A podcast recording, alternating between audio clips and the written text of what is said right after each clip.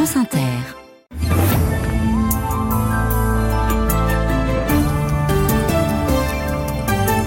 Bonsoir Hélène Philly. Bonsoir à tous. Le cap de l'Europe pour le climat percuté par la crise agricole résiste-t-il?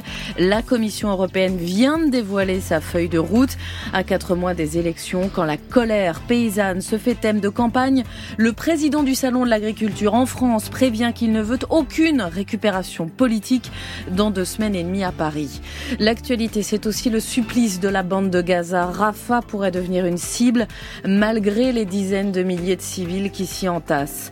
Amélie Oudéa Castera en position délicate face aux enseignants, une nouvelle fois mobilisés, face aux députés aujourd'hui et en pleine finalisation de l'équipe gouvernementale. Et puis Meta va étiqueter les contenus manipulés modifiés grâce à l'intelligence artificielle. Juste après ce journal, la semaine de travail en 4 jours, ça vous tente? Appelez-nous 01 45 24 7000. France Inter. Comment répondre à la colère des agriculteurs et à l'urgence climatique L'Union européenne sur cette ligne de crête, aujourd'hui encore, entre Ursula von der Leyen ce midi, qui enterre une loi pour la réduction des pesticides, et la Commission européenne qui dévoile sa feuille de route climatique ce soir, horizon 2040. La Commission vise une baisse nette de 90% des émissions de CO2 à cette date.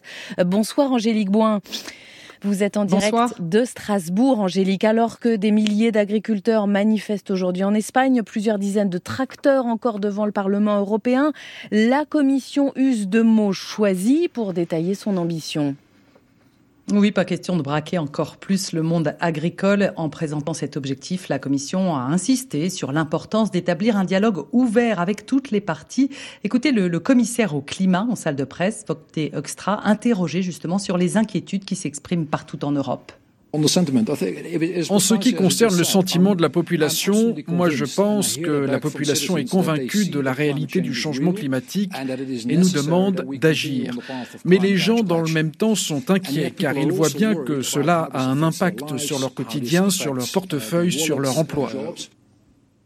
Et si l'on en croit la Commission, eh bien cette cible intermédiaire entre 2030 et 2050, date où l'Union veut être climatiquement neutre, ne sera pas si difficile à atteindre. Une bonne partie du chemin doit se faire grâce aux lois du pacte vert déjà sur les rails, dans le domaine de l'énergie par exemple, grâce aux renouvelables, au nucléaire, pareil pour les transports ou l'industrie. Mais sur le volet agricole, où bien des choses restent à faire, l'agriculture est responsable de 11% des émissions en Europe, eh bien le document final ne fixe plus comme prévu d'objectifs chiffré.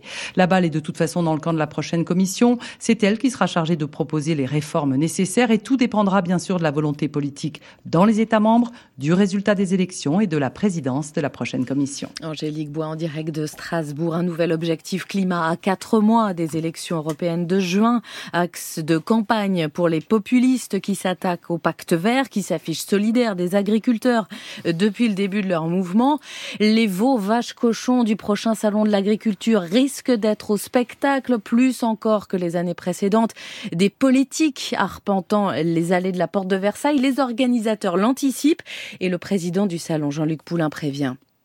Je lance un appel aux politiques de tous bords, hein, de l'extrême gauche à l'extrême droite, au gouvernement aussi, à ne pas se servir des paysans pour faire de la récupération politique, parce que je suis persuadé que ce sera contre-productif. Les paysans sont pas dupes euh, et ils voient bien ceux qui portent un intérêt réel et ceux qui portent un intérêt de passage. Ben, pas de récupération, c'est qu'ils viennent écouter les problèmes des agriculteurs et qu'ils aillent pas dire en sortant devant les micros tout ce qui arrive, je l'avais dit, et si c'était nous, ça serait pas passé comme ça. Il y aura pas de cadeau fait aux politiques, quels qu'ils soient d'ailleurs, hein, qu'ils soient au pouvoir ou qu'ils n'y soient pas.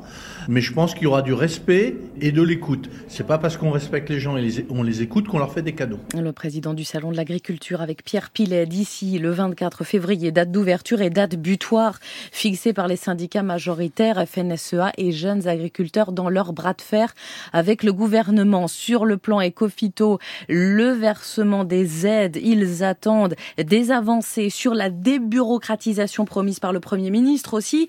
Sur ce point précisément, les agents de l'État s'interrogent, ceux de l'Office français de la biodiversité notamment, directement visés au plus fort de la crise parce qu'accusés de contrôles excessifs. Bonsoir Sandy Dauphin. Bonsoir. Ils défendent aujourd'hui leur mission. Oui, car certains agents vivent mal le fait d'être ciblés par les syndicats agricoles ces derniers dernières semaines.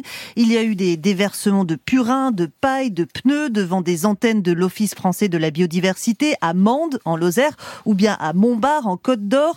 Là, on a carrément tagué le nom de deux agents en rouge sur le mur avec cette inscription mutation. Au-delà des intimidations, ce sont les mots du Premier ministre qui ne passent pas. Quand Gabriel Attal dit que 3000 contrôles par an, c'est trop. Pourtant, disent les agents, statistiquement, c'est peu par rapport aux près de 400 000 exploitations agricoles. Et alors, faut-il réduire les contrôles sur le bon usage des pesticides et la qualité de l'eau alors que c'est un enjeu de santé publique? Autre grief des agents de l'OFB, le débat sur le port d'armes. Gabriel Attal ironisait récemment, faut-il être armé pour contrôler une haie? Eh bien oui, nous confie un cadre de l'Office de la français de la biodiversité, car c'est bien une police de l'environnement. Les agents contrôlent régulièrement des gens armés, ne serait-ce que les chasseurs, et d'ajouter, la plupart des contrôles se passent bien, seuls 15% donnent lieu à un PV. Merci Sandy Dauphin. Et puisqu'on évoquait les projections climatiques, la Cour des comptes y voit un péril pour les stations de ski. Le réchauffement les touchera toutes, plus ou moins à l'horizon 2050, et seules quelques stations pourraient espérer poursuivre une exploitation au-delà de cette échéance. Un modèle à bout de souffle, la neige artificielle ne suffira pas, la diversification des activités rarement adossée à un réel projet, dit la Cour des comptes, constate qu'apprécient moyennement les professionnels ce soir. À 19h07 sur Inter, encore une journée chahutée pour Amélie Oudéa Castera. La ministre de l'Éducation nationale, confrontée à sa deuxième grève en une semaine, est auditionnée sur son action par les députés aujourd'hui, sous le feu des questions, comme ici la députée LR, Annie Genevard. C'est une audition bien particulière que nous faisons aujourd'hui. Le périmètre déraisonnablement élargi de votre ministère les polémiques qui ont accompagné vos premiers pas dans un ministère qui vous est inconnu, la grève récente et celle qui s'annonce, les bruits qui courent sur votre possible départ du ministère, tout cela rend extrêmement difficile, pour ne pas dire impossible, votre tâche. Alors, Madame la Ministre, comment comptez-vous rétablir le dialogue avec les enseignants? Comment comptez-vous empêcher que ne renaisse une opposition entre le public et le privé?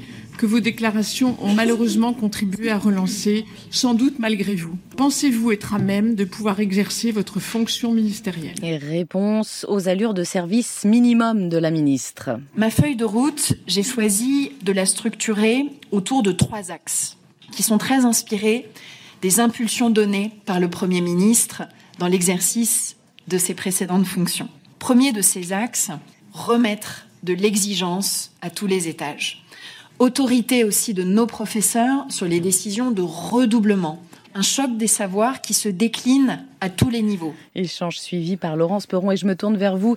Bonsoir Simon Le Baron. Bonsoir. Parce qu'on attend toujours la composition complète du gouvernement et que plus le temps passe, plus le poste d'Amélie Oudéa-Castera semble menacé. Et plus l'hypothèse François Bayrou prend de l'épaisseur pour euh, récupérer l'éducation nationale, voire un portefeuille encore plus large.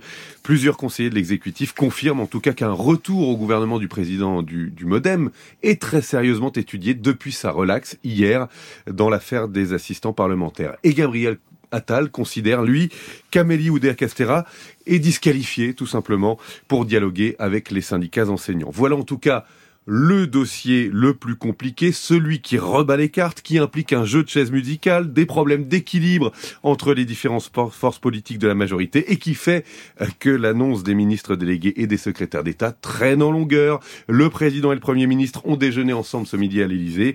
Ils n'ont pas encore réussi à, s'arrêter sur une dizaine ou une quinzaine de noms. L'entourage d'Emmanuel Macron parle maintenant d'une annonce plutôt demain. Ce qui mmh. est sûr, c'est que ce sera au maximum vendredi au plus tard, euh, parce que c'est ce jour-là que les ministres en, suspens doivent récupérer leur siège de député. Merci Simon Le Baron. Et alors que les députés examinent un texte aujourd'hui pour mieux protéger les élus, on apprend cette nouvelle agression. Un adjoint au maire de la commune de Beaurepaire en Seine-Maritime, agressé pour une voiture mal stationnée. Il a reçu un violent coup à la tête. Ses blessures entraînant une interruption temporaire de travail de huit jours. L'assaillant de la gare de Lyon est mis en examen ce soir pour tentative d'assassinat aggravé. Il voulait s'en prendre à des Français. Selon le parquet, l'examen psychiatrique n'a pas écarté sa responsabilité pénale. À Lyon, c'est l'ultra-droite qui se retrouve une nouvelle fois en procès. Deux membres du groupuscule Les Remparts, qui a pris le relais de Génération Identitaire depuis sa dissolution, sont jugés pour une agression au couteau vendredi dernier en sortant d'une boîte de nuit dans le premier arrondissement de la ville. La motivation raciste a été retenue pour les deux prévenus, Mathilde Imberti sur place. Deux jeunes de 21 et 22 ans dans le box de gabarit. L'un fluet, visage de poupon, voix hésitante. L'autre plus solide, au ton affirmé. Il est l'ancien responsable des remparts, groupuscule identitaire basé dans le vieux Lyon. Ancien, c'est lui qui l'affirme. Il a cessé tout militantisme depuis cinq mois. Mais les boucles Telegram fonctionnent toujours. Et vendredi, juste après la bagarre sanglante, il va faire un compte rendu. On était en trois contre trois. Il a sorti son couteau. Il a piqué les mecs au visage, mort de rire. Suit un message de félicitations. Crépole, revanche, c'est bien joué. Il est aussi question de bougne dans ces échanges, terme clairement raciste, relève le tribunal. Le point de départ en boîte de nuit, c'est une gifle et des insultes racistes encore. Les groupes se retrouvent à la sortie, coups de poing échangés, coups de genoux et ces six coups de couteau portés dans le cou d'une des victimes, la plus grièvement blessée. Vous vous rendez compte que vous auriez pu être aux assises? Oui, répond timidement le prévenu, le plus jeune. Il s'excuse et il est seul à demander pardon.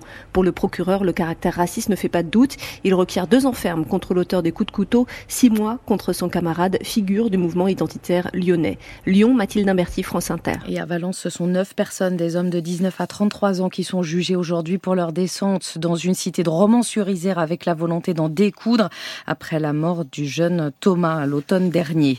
C'est grâce à la vigilance du personnel de l'école dans le Var qu'un enlèvement a peut-être été évité aujourd'hui. Une fillette de 10 ans patientait devant les grilles de son établissement sur la commune de la Garde quand un homme a commencé à discuter avec elle et lui a saisi le bras. Le suspect a été interpellé peu après et placé en garde à vue pour tentative d'enlèvement. Un hôpital vidé dans le sud de la bande de Gaza. 8000 personnes évacuées de l'hôpital Al-Amal, encerclées par les combats chaque jour et pire dans l'enclave.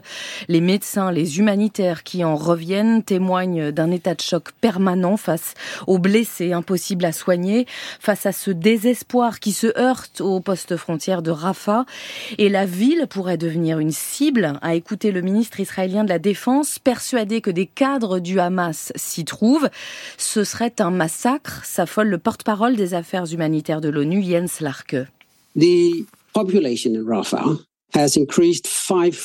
La ville de Rafah a vu sa population être multipliée par 5 en presque 5 mois de guerre. On ne peut pas imaginer à quel point la ville est surpeuplée. Nous sommes au bord d'une crise de santé publique et nous sommes déjà dans une crise de santé mentale. Tous les enfants souffrent d'une forme ou d'une autre de traumatisme. En tant qu'ONU, nous devons dire ce qui va arriver en cas d'invasion terrestre à Rafah et nous devons rappeler ce que dit le droit international humanitaire. Et ce qu'il dit est très clair.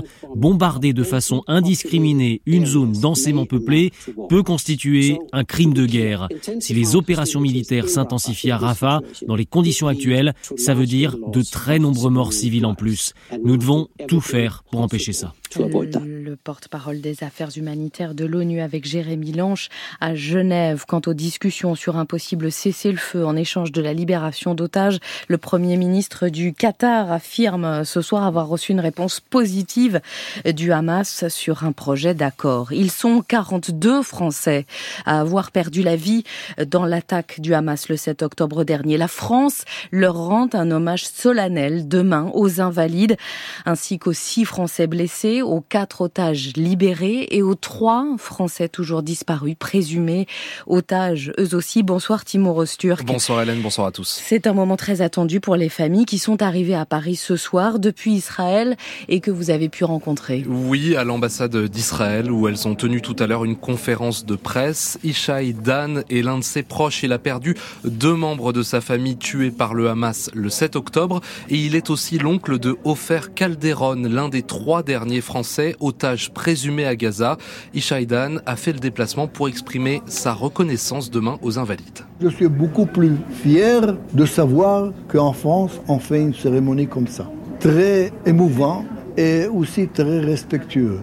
Il y a des gens au monde, et ils sont français, que je peux compter sur eux. Parmi ces familles d'otages présumés, Ayala Yahalomi est elle aussi présente? C'est la sœur d'Oad Yahalomi, 49 ans, franco-israélien. Elle demandera demain de l'aide au président Emmanuel Macron qu'il fasse tout ce qu'il peut pour ramener Oad et les autres otages à la maison.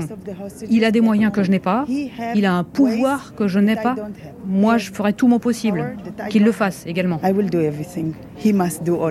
Ayala Yahalomi n'a aucune nouvelle de son frère, probablement blessé par balle le 7 octobre et ce depuis 123 jours. Merci Timo Rosturk. Une cérémonie que l'on suivra euh, demain. Le 13-14 sera en édition spéciale en direct des Invalides.